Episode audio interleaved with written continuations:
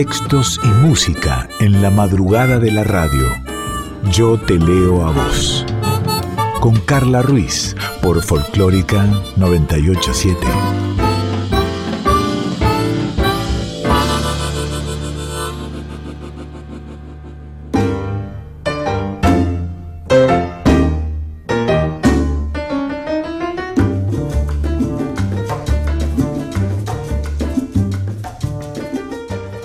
Buenas, buenas, ¿cómo va? ¿Cómo estás? Esto es Yo Te Leo a Vos. Entrá, vení, pasá, sentate, ponete cómoda, ponete cómodo. Mm, una hora de palabras habladas, de palabras cantadas. Hoy va a haber, oh, mirá, poesía japonesa, música. Espera que estoy mirando, ¿qué más va a haber? Versiones. Eh, uy, vamos a hablar de un libro hermoso de Sofía Balbuena y un montón de cosas más. Un porque sí de Dani espectacular, largo, largo y hermoso, tan hermoso como extenso. Me encantan los porque sí que está eligiendo Dani, pero para todo eso falta un montón, porque recién arrancamos este Yo te leo a vos, que primero agradezco. Leito Sangari, Diego Rosato, Sin Carballo, Daniela Paola Rodríguez. Soy Carla Ruiz y por supuesto, algo que no puede faltar voz.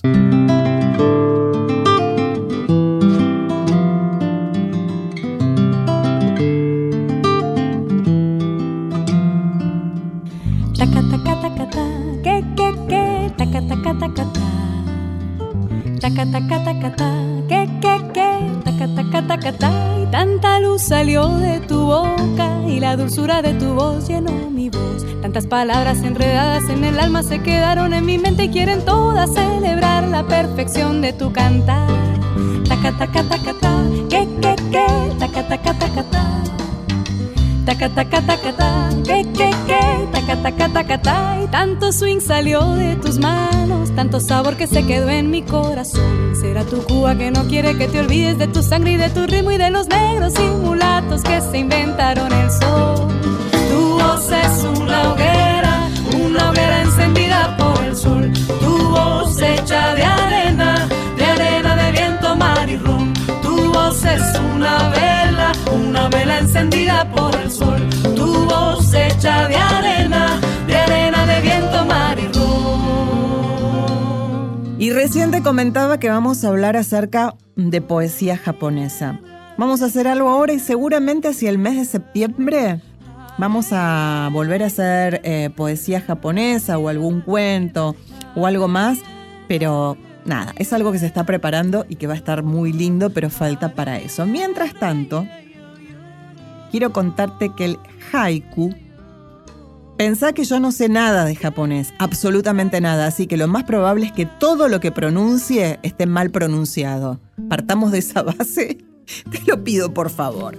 Ahora sí, habiendo aclarado esto, te cuento que el haiku es una de las formas poéticas más breves de la literatura japonesa y una de las obras más preciosas de esta cultura. Tal es su belleza que llegó a expandirse hacia el mundo entero a través justamente de su sencillez, de su ternura y de su hermosura.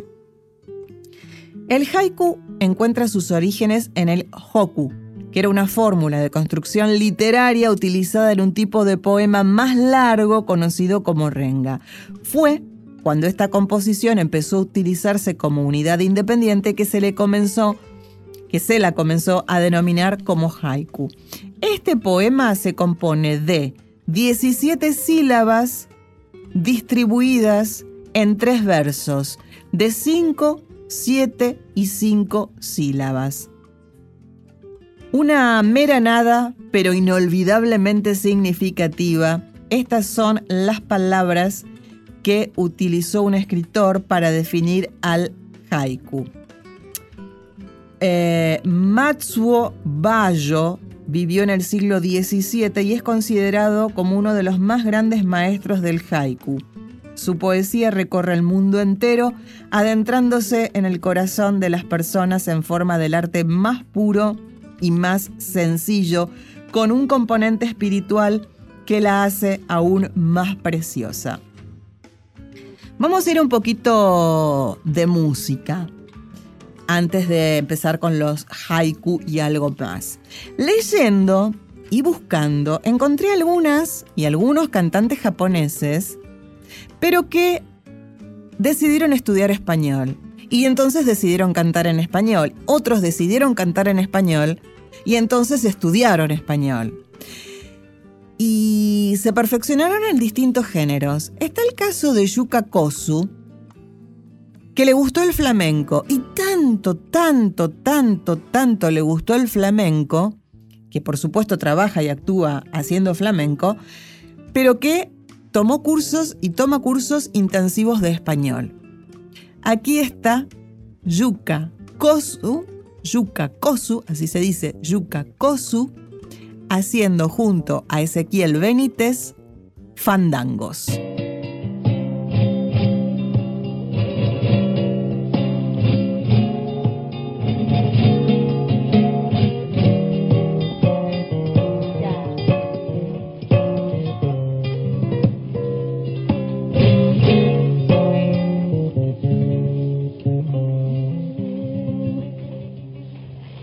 La otra tiene dinero, yo soy pobre de verdad. Si la otra tiene dinero, pero es tan grande tu maldad que siento yo la que te quiero,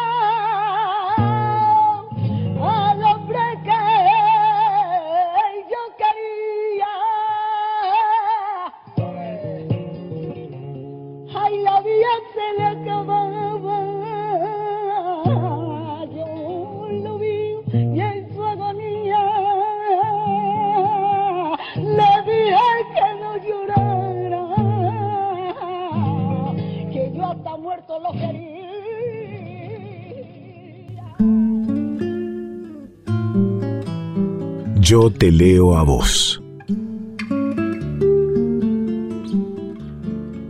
Contarte que Yuka, la cantante que escuchaste recién, es considerada la mejor cantante japonesa de flamenco, ya que no es la única en cantar ese género.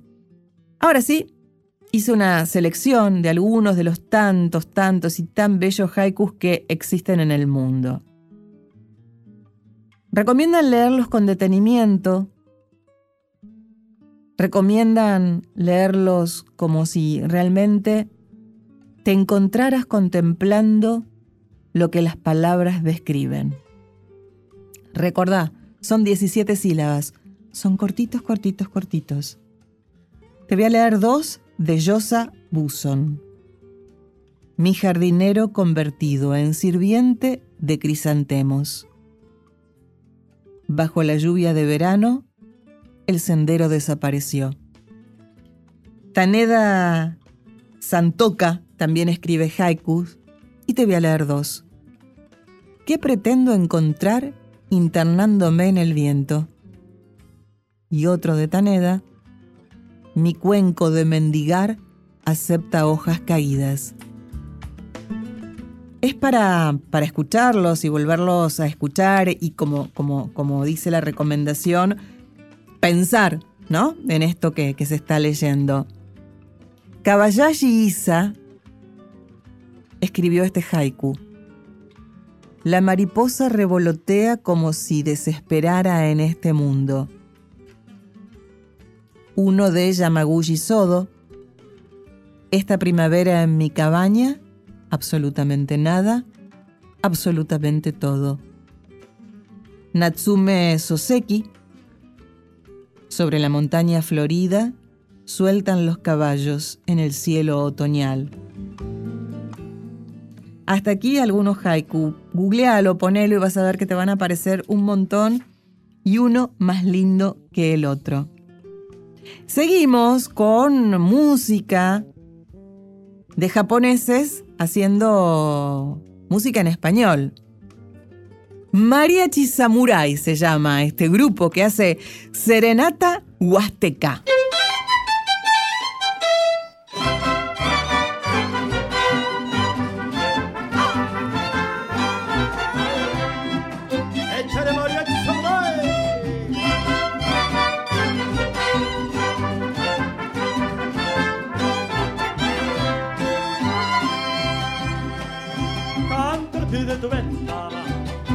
Sepas que te quiero, tú a mí no me quieres nada, pero yo por ti me muero.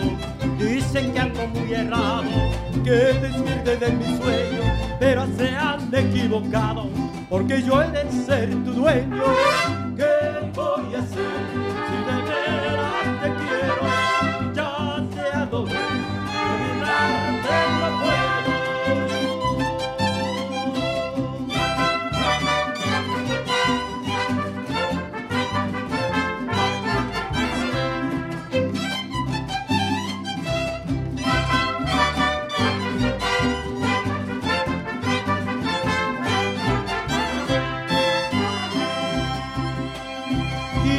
Que para conseguirte necesito una fortuna, que debo bajar del cielo las estrellas y la luna. Yo no bajaré la luna, ni las estrellas tampoco, y aunque no tenga fortuna, me querrás poquito a poco. ¿Qué voy a hacer si de veras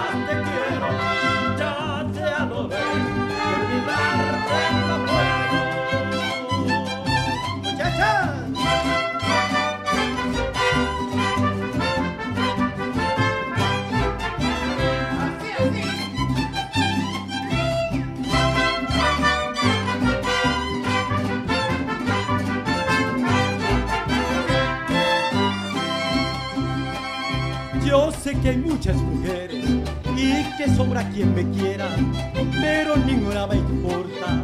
Solo pienso en ti, morena. Mi corazón te ha escogido y llorando quiero verlo. El pobre mucho ha sufrido. Ahora tienes que quererlo.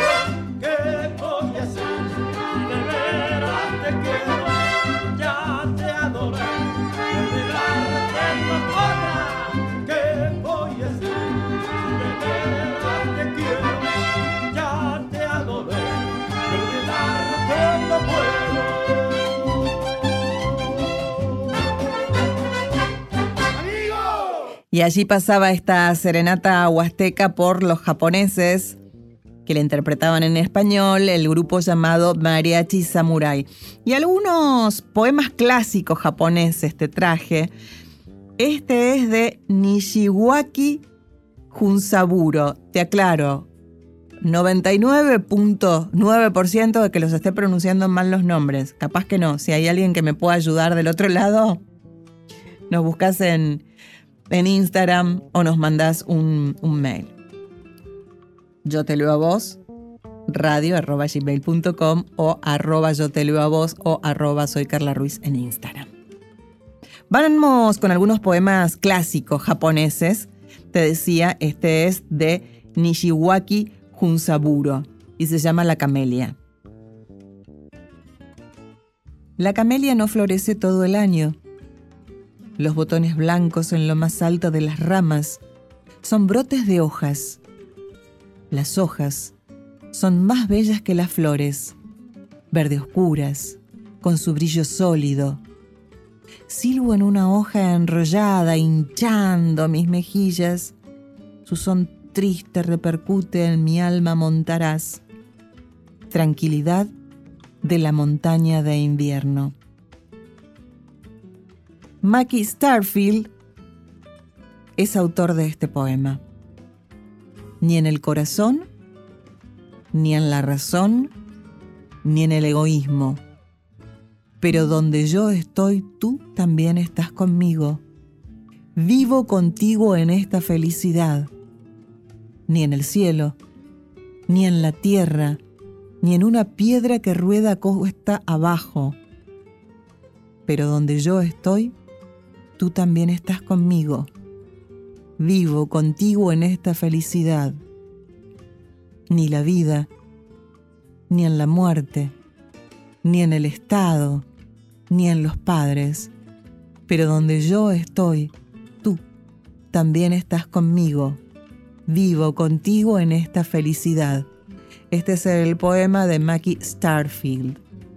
Y vamos a cerrar con em, un tema que encontré de Ana Saeki.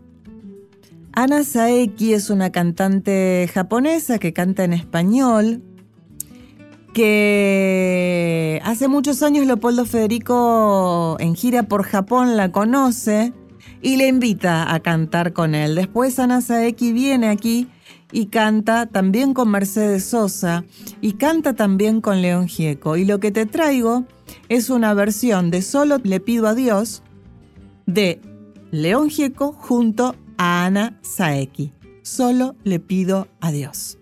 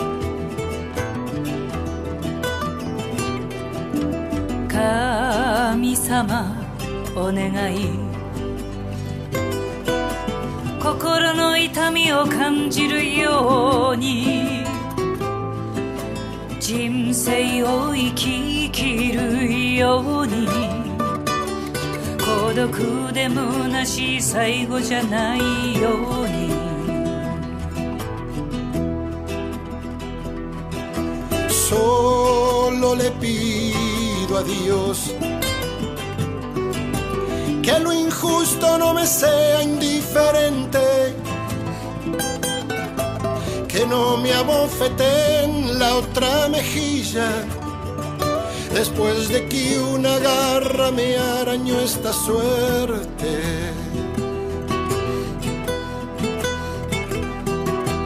Kanisama, onegai.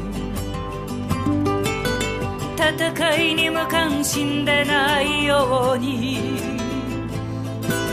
罪のないすべての人を踏みにじる出来事がないように Es un monstruo grande y pisa fuerte toda la pobre inocencia de la gente.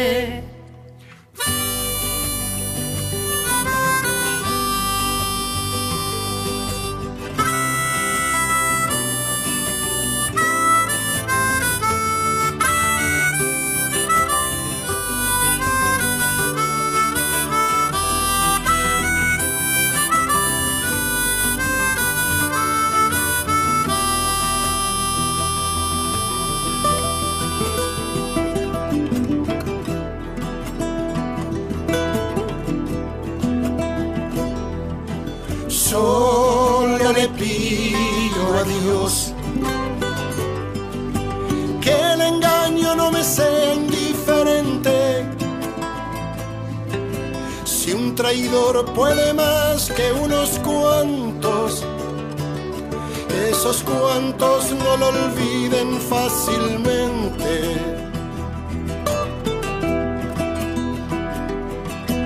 Kamisama, onegai. 未来に希望が持てますように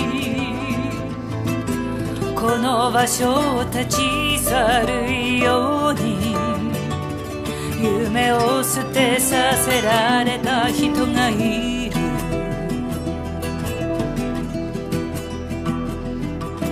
Solo le pido a Dios que la guerra no me sea indiferente es un monstruo grande y pisa fuerte toda la pobre inocencia de la gente. 罪のないすべての人を 踏みにじる出来事がないように。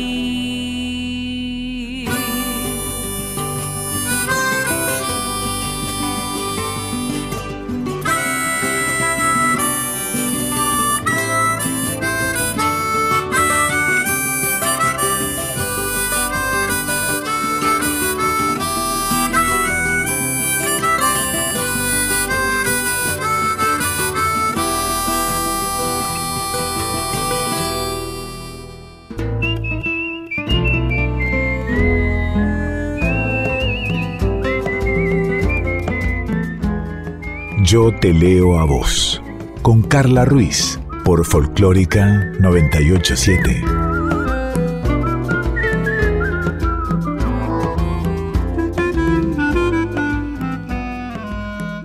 Seguimos en Yo Te Leo a Vos, te recuerdo una vez más nuestro Instagram, arroba Yo Te Leo a Vos, arroba Soy Carla Ruiz.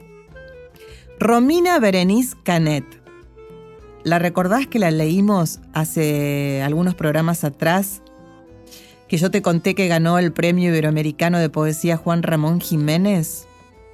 Que ella es artista, que es poeta, que es argentina, que está radicada en Bristol, en Inglaterra, y que obtuvo este galardón por su poemario La Maleza. Bueno, sucedió algo hermoso que sucede cuando se hacen programas de radio, que suceden siempre cosas hermosas porque la radio es hermosa recibo en Instagram un mensaje de Romira Berenice Canet, en el que me pregunta si yo puse en el, mi programa, en algo de radio, ella no sabía bien dónde, que una amiga la que había comentado, que yo había hablado, que... Bueno, así es que cruzamos números de WhatsApp y cruzamos este, un par de, de conversaciones. Aparte de escribir maravilloso, es sumamente macanuda, hermosa. Y, y por eso es que le dije,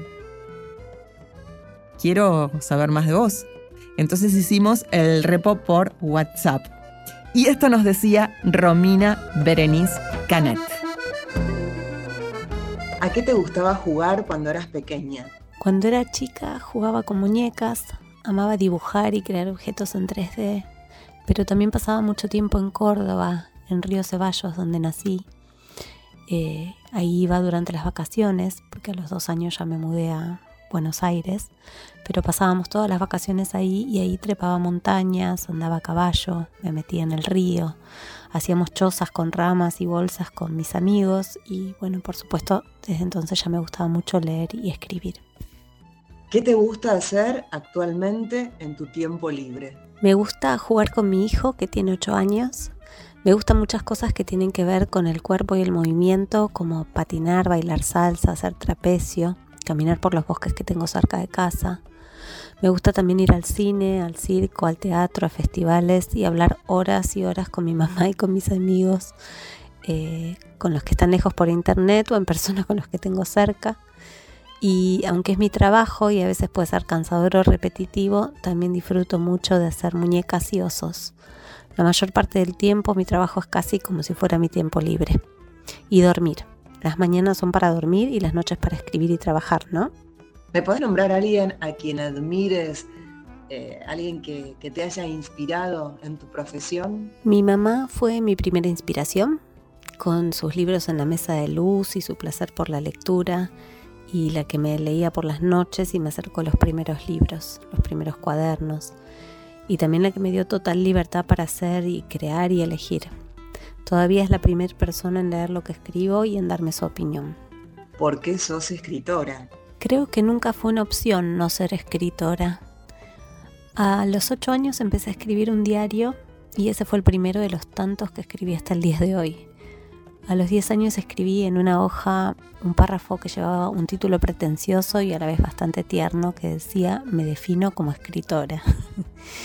Escribir siempre fue una urgencia, algo impostergable, y la poesía un modo de ver, de vivir y de relacionarme con el mundo. ¿Me contás acerca de tu más reciente proyecto? En este momento estoy trabajando en un libro de poemas y en una novela, los dos con una temática parecida, que es el tema de migrar y todo lo que esto implica, los cambios, las pérdidas, las ganancias, o sea, los balances diarios y la imposibilidad de una traducción justa. El reajuste con uno mismo, la maternidad en otro país, los idiomas y sus poderes, la familia, la reinvención de la identidad. Los dos libros son muy diferentes y a la vez ambos inspirados en mis vivencias desde que me mudé a Inglaterra hace ya casi más de 13 años. Tus redes, ¿cómo te encontramos? ¿Dónde te seguimos? De las redes, la verdad que la que más uso es Instagram. Tengo dos, uno para compartir los libros que leo y textos míos, que es Romina B. Canet, con B larga, y otro para compartir el trabajo que hago con mis muñecas y osos, que es romina.berenice.canet. También tengo una página web que está en constante reinvención, que es www.rominaberenicecanet.com. Berenice se escribe con CE. Y bueno, esas son las que uso en realidad, las demás no, no las suelo usar. ¿Te gustaría leernos algún escrito tuyo como para, para cerrar esta entrevista? Les voy a compartir el texto de introducción al último libro que publiqué, La maleza. Y dice así. Yo nací en un lugar donde la maleza era la virtud del paisaje. Fue de grande que se me generó confusión con respecto a la poda. Todo ese pastizal frondoso y lleno de yuyos, esencialmente malignos, que cobijaba a los bichos más siniestros, toda esa gran ferocidad es la que se supone que debemos cortar para que una flor se haga felizmente de su espacio luminoso. Pero era en esa desprolijidad fascinante que yo encontraba las flores más bellas. O quizá no eran las flores. Solo creo injusto que a esta altura de la vida se me entreguen tijeras y se me juzgue si no sé dónde cortar. Gracias.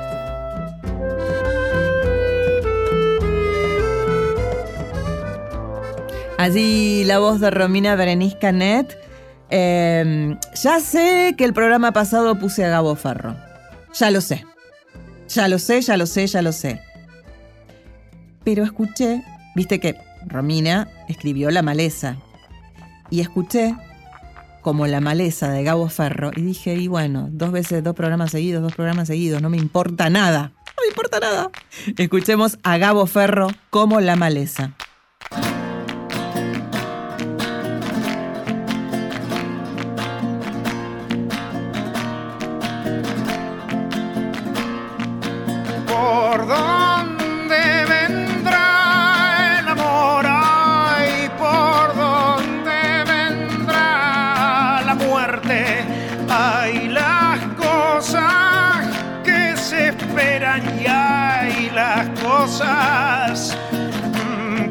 Que aparecen como la hierba que asoma sin permiso de la mano del hombre que no imagina en la tierra nada que no haya plantado. Yo soy como la maleza que nadie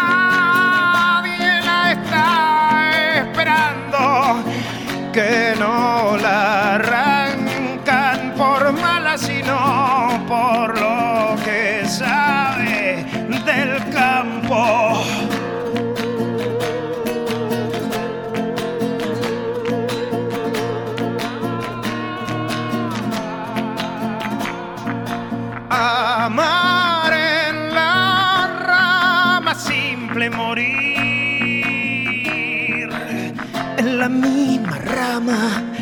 haber volado tanto que apenas y que apenitas nos quede a la ah, que aguacero tan extraño que enfría y no moja nada.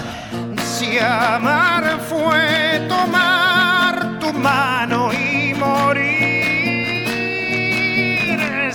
soltarla. Yo soy como la maleza que nadie, nadie la está esperando, que no la arrancan por mala, sino por lo que sabe del campo.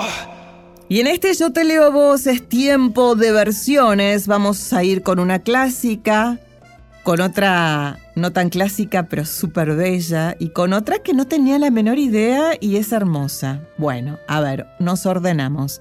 El tema es Solo se trata de vivir. Y la que seguro conoces y la que cantaste y la que escuchaste y la clásica es en la voz de Silvina Garré.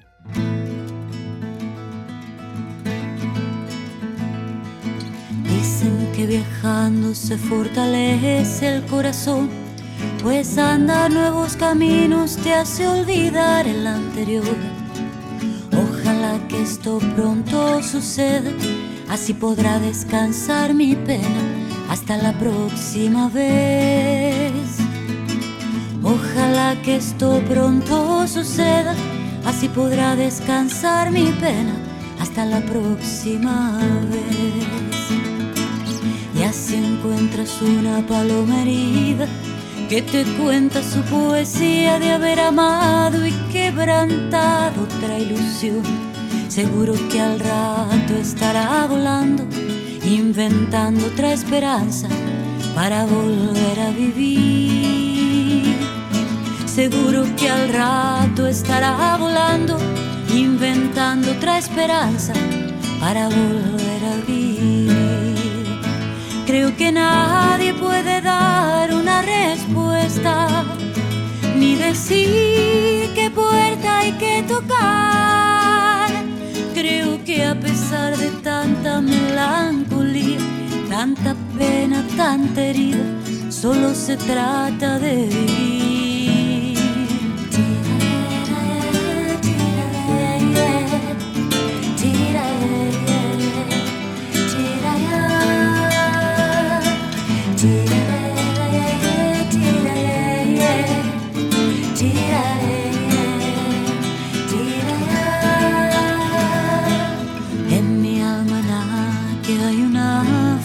Es la del día en que dijiste que tenías que partir. Debes andar por nuevos caminos para descansar la pena hasta la próxima vez. Seguro que al rato estarás amando, inventando otra esperanza para volver a vivir. Dicen que viajando fortalece el corazón, pues andar nuevos caminos te hace olvidar el anterior. Ojalá que esto pronto suceda, así podrá descansar mi pena hasta la próxima vez.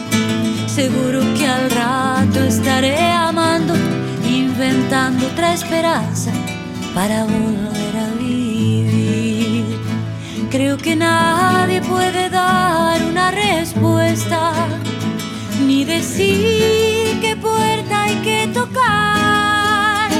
Creo que a pesar de tanta melancolía, tanta pena, tanta herida, solo se trata de vivir.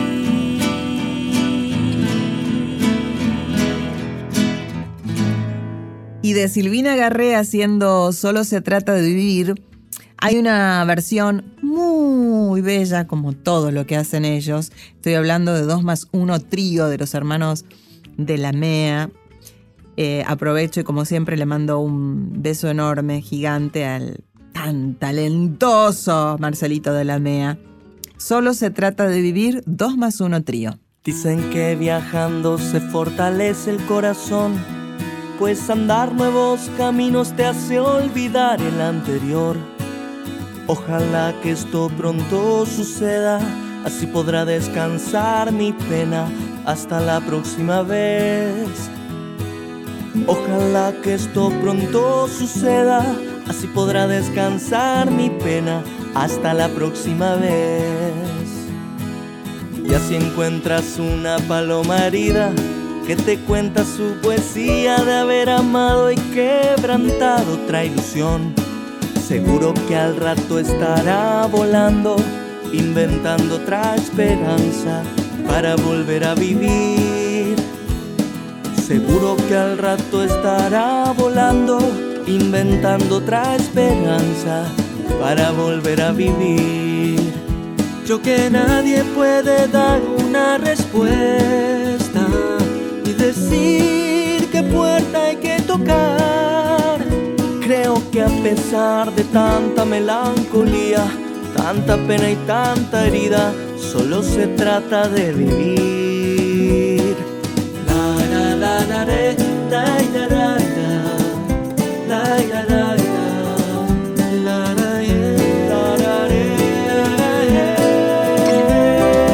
En mi alma que hay una fecha vacía, es la del día que partir y debes andar por nuevos caminos para descansar la pena hasta la próxima vez. Seguro que al rato estarás amando, inventando otra esperanza para volver a vivir. Creo que nadie puede dar una respuesta ni decir hay que tocar. Creo que a pesar de tanta melancolía, tanta pena y tanta herida, solo se trata de vivir.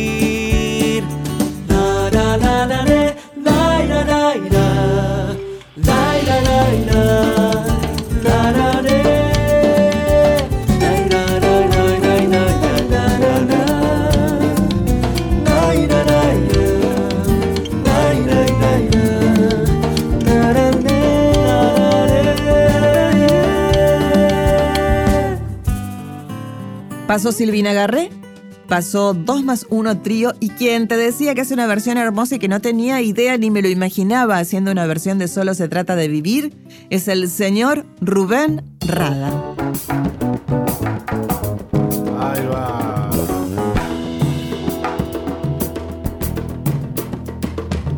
Dicen que viajando se fortalece el corazón, pues andar nuevos caminos te hace olvidar el anterior. Ojalá que esto pronto suceda y así poder descansar mi pena hasta la próxima vez. Ojalá que esto pronto suceda y así descansar mi pena hasta la próxima vez. Y si encuentras una paloma herida que te cuenta su poesía de haber amado y quebrantado otra ilusión, seguro que al rato estará volando, inventando otra esperanza para volver a vivir. Seguro que al rato estará volando, inventando otra esperanza para volver a vivir. Que nadie puede dar una respuesta, ni decir qué puerta hay que tocar. Creo que a pesar de tanta melancolía, tanta pena y tanta herida, solo se trata de vivir. En mi almanaque hay una fecha vacía, la del día en que dijiste tenías que partir. Debes andar por nuevos caminos para descansar la pena hasta la próxima vez. Seguro que al rato estarás amando, inventando otra esperanza para volver a vivir. Creo que nadie puede dar una respuesta, ni decir puerta hay que tocar. Creo que a pesar de tanta melancolía, tanta pena y tanta herida, solo se trata de vivir.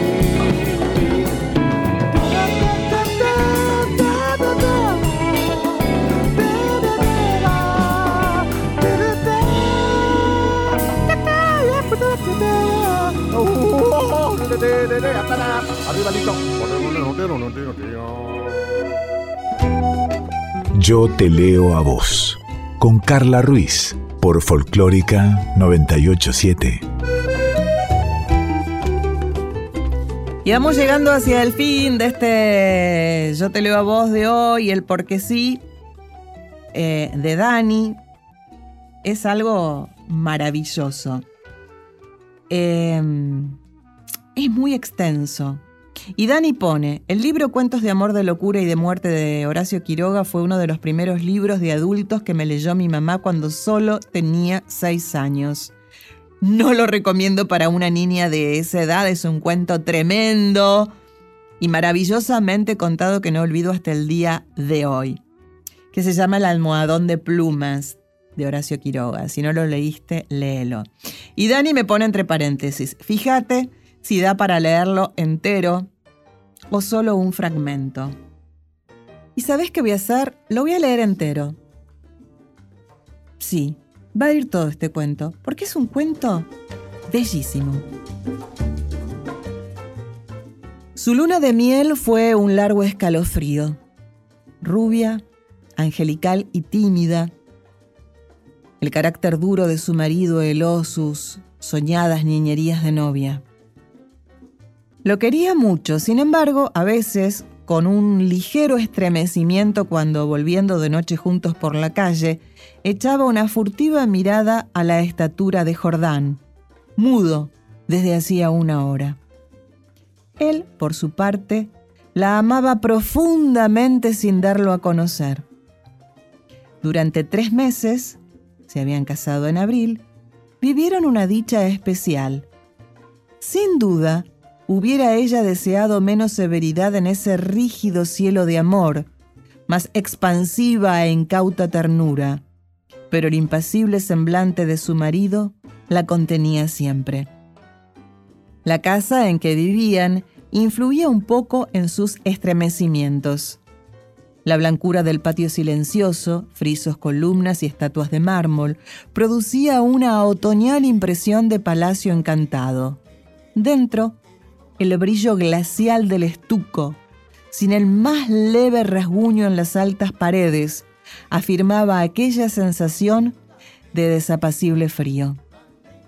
Al cruzar de una pieza a otra, los pasos hallaban eco en toda la casa, como si un largo abandono hubiera sensibilizado su resonancia. En ese extraño nido de amor, Alicia pasó todo el otoño. No obstante, había concluido por echar un velo sobre sus antiguos sueños y aún vivía dormida en la casa hostil, sin querer pensar en nada hasta que llegaba su marido. No es raro que adelgazara. Tuvo un ligero ataque de influenza que se arrastró insidiosamente días y días. Alicia no se reponía nunca. Al fin una tarde pudo salir al jardín apoyada en el brazo de él. Miraba indiferente a uno y otro lado. De pronto Jordán, con honda ternura, le pasó la mano por la cabeza y Alicia rompió enseguida en sollozos, echándole los brazos al cuello. Lloró largamente todo su espanto callado, redoblando el llanto a la menor tentativa de caricia. Luego, los sollozos fueron retardándose y aún quedó largo rato escondida en su cuello sin moverse ni decir una palabra. Fue ese el último día que Alicia estuvo levantada. Al día siguiente amaneció desvanecida. El médico de Jordán la examinó con suma atención, ordenándole calma y descanso absolutos. No sé, le dijo a Jordana en la puerta de calle con la voz todavía baja. Tiene una gran sensibilidad que no me explico. Y sin vómitos, nada.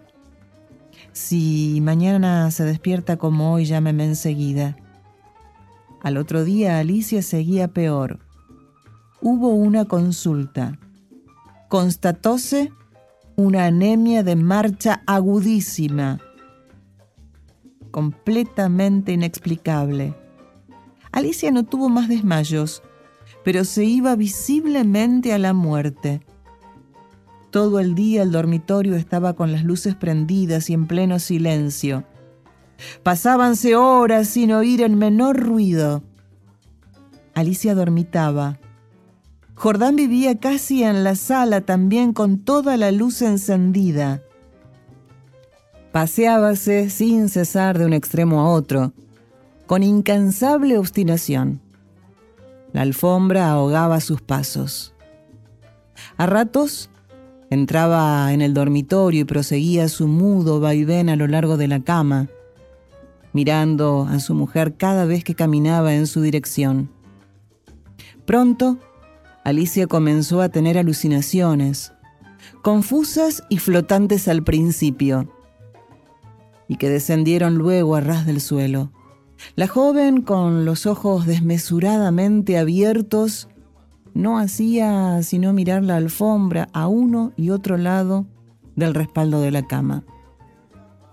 Una noche se quedó de repente mirando fijamente. Al rato abrió la boca para gritar y sus narices y labios se perlaron de sudor. Jordán, Jordán, clamó rígida de espanto sin dejar de mirar la alfombra. Jordán corrió al dormitorio y al verlo aparecer Alicia dio un alarido de horror. Soy yo, Alicia, soy yo.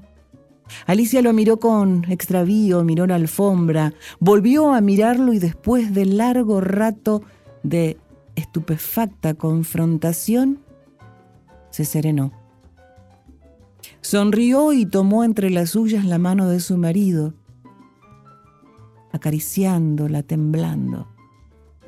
Entre sus alucinaciones más porfiadas hubo un antropoide apoyado en la alfombra sobre los dedos que tenía fijos en ella los ojos. Los médicos volvieron inútilmente. Había allí delante de ellos una vida que se acababa, desangrándose día a día, hora a hora, sin saber absolutamente cómo. En la última consulta, Alicia yacía en estupor mientras ellos la pulsaban, pasándose de uno a otro la muñeca inerte. La observaron largo rato en silencio y siguieron al comedor. Se encogió de hombros desalentado su médico. Es un caso serio. Poco hay que hacer. Solo eso me faltaba, resopló Jordán y tamborileó bruscamente sobre la mesa. Alicia fue extinguiéndose en su delirio de anemia grabado, de tarde, pero que remitía siempre en las primeras horas. Durante el día no avanzaba su enfermedad, pero cada mañana amanecía lívida en síncope casi. Parecía que únicamente de noche se le fuera la vida en nuevas alas de sangre tenía siempre al despertar la sensación de estar desplomada en la cama con un millón de kilos encima. Desde el tercer día este hundimiento no la abandonó más. Apenas podía mover la cabeza. No quiso que le tocaran la cama, ni aún que le arreglaran el almohadón. Sus terrores crepusculares avanzaron en forma de monstruos que se arrastraban hasta la cama y trepaban dificultosamente por la colcha. Perdió luego el conocimiento. Los días finales deliró sin cesar a media voz. Las luces continuaban fúnebremente encendidas en el dormitorio y la sala. En el silencio agónico de la casa no se oía más que el delirio monótono que salía de la cama y el rumor ahogado de los eternos pasos de Jordán. Murió, por fin. La sirvienta que entró después a deshacer la cama, sola ya, miró un rato, extrañada el almohadón. Señor, llamó a Jordán en voz baja. En el almohadón hay manchas que parecen de sangre. Jordán se acercó rápidamente y se dobló a su vez. Efectivamente, sobre la funda, a ambos lados del hueco que había dejado la cabeza de Alicia, se veían manchitas oscuras. Parecen picaduras, murmuró la sirvienta después de un rato de inmóvil observación. Levántelo a la luz, le dijo Jordán. La sirvienta lo levantó, pero enseguida lo dejó caer y se quedó mirando a aquel, lívida y temblando. Sin saber por qué, Jordán sintió que los cabellos se le erizaban. ¿Qué hay? murmuró con la voz ronca. Pesa mucho, articuló la sirvienta sin dejar de temblar. Jordán lo levantó. Pesaba extraordinariamente. Salieron con él y sobre la mesa del comedor, Jordán cortó funda y envoltura de un tajo. Las plumas superiores volaron y la sirvienta dio un grito de horror con toda la boca abierta, llevándose las manos crispadas a los bandos. Sobre el fondo, entre las plumas, moviendo lentamente las patas velludas, había un animal monstruoso, una bola viviente y viscosa. Estaba tan hinchado que apenas se le pronunciaba la boca. Noche a noche, desde que Alicia había caído en cama, había aplicado sigilosamente su boca, su trompa, mejor dicho, a las sienes de aquella, chupándole la sangre. La picadura era casi imperceptible. La remoción diaria del almohadón había impedido, sin duda, su desarrollo. Pero desde que la joven no pudo moverse, la succión fue vertiginosa en cinco días, en cinco noches, había vaciado a Alicia. Estos parásitos de las aves, diminutos en el medio habitual, llegan a adquirir en ciertas condiciones proporciones enormes. La sangre humana parece serles particularmente favorable y no es raro hallarlos en los almohadones de pluma. Este es el porque sí de Dani, del libro Cuentos de Amor, de Locura y de Muerte de Horacio Quiroga, justamente el almohadón de plumas de Horacio Quiroga, como te decía recién. Y mi porque sí viene musical, viene de un CD que escucho mucho, sí, soy de las que todavía tienen algunos CDs ¿eh? ahí para agarrarlos, para mirarlos. Y desde según pasan los años, un disco de Ligia Piro, para mí es uno de los discos más hermosos que existen, no solo de Ligia, en general. Es un disco grabado en vivo, es un disco en el cual en ese espectáculo estuvo presente Susana Rinaldi, mamá de Ligia Piro, y en el que varias veces interviene Susana y que juntas cantan desde el alma. ¿Y por qué? Primero porque sí, después porque quiero, después porque necesito y después porque me hace tan bien escuchar esta versión de Ligia Piro y de Susana Rinaldi haciendo desde el alma. Alma, si tanto te han herido, ¿por qué te niegas al olvido? ¿Por qué prefieres llorar lo que has perdido, buscar lo que has querido, llamar lo que murió? Vives inútilmente triste y sé que nunca mereciste pagar con pena la culpa de ser buena, tan buena como fuiste por amor. Fue lo que empezó una vez, lo que después dejó de ser lo que al final, por culpa de un error, fue noche amarga del corazón. Bailemos, mami. les- Parezco la novia negra. Es lindo el vals. El casamiento no lo bailaste conmigo. ¿Con quién lo iba a bailar? Con papá tendrías que haber bailado. El día que me casé con tu padre dejé de bailar, querida. Se va a cortar el sonido por otra cosa. Alma, no entornes tu ventana al sol feliz de la mañana, no desesperes, que el sueño más querido es el que más nos hiere, es el que duele más. Vives inútilmente triste y sé que nunca mereciste pagar con penas la culpa de ser buena, tan buena como fuiste por amor. Yo te leo a vos.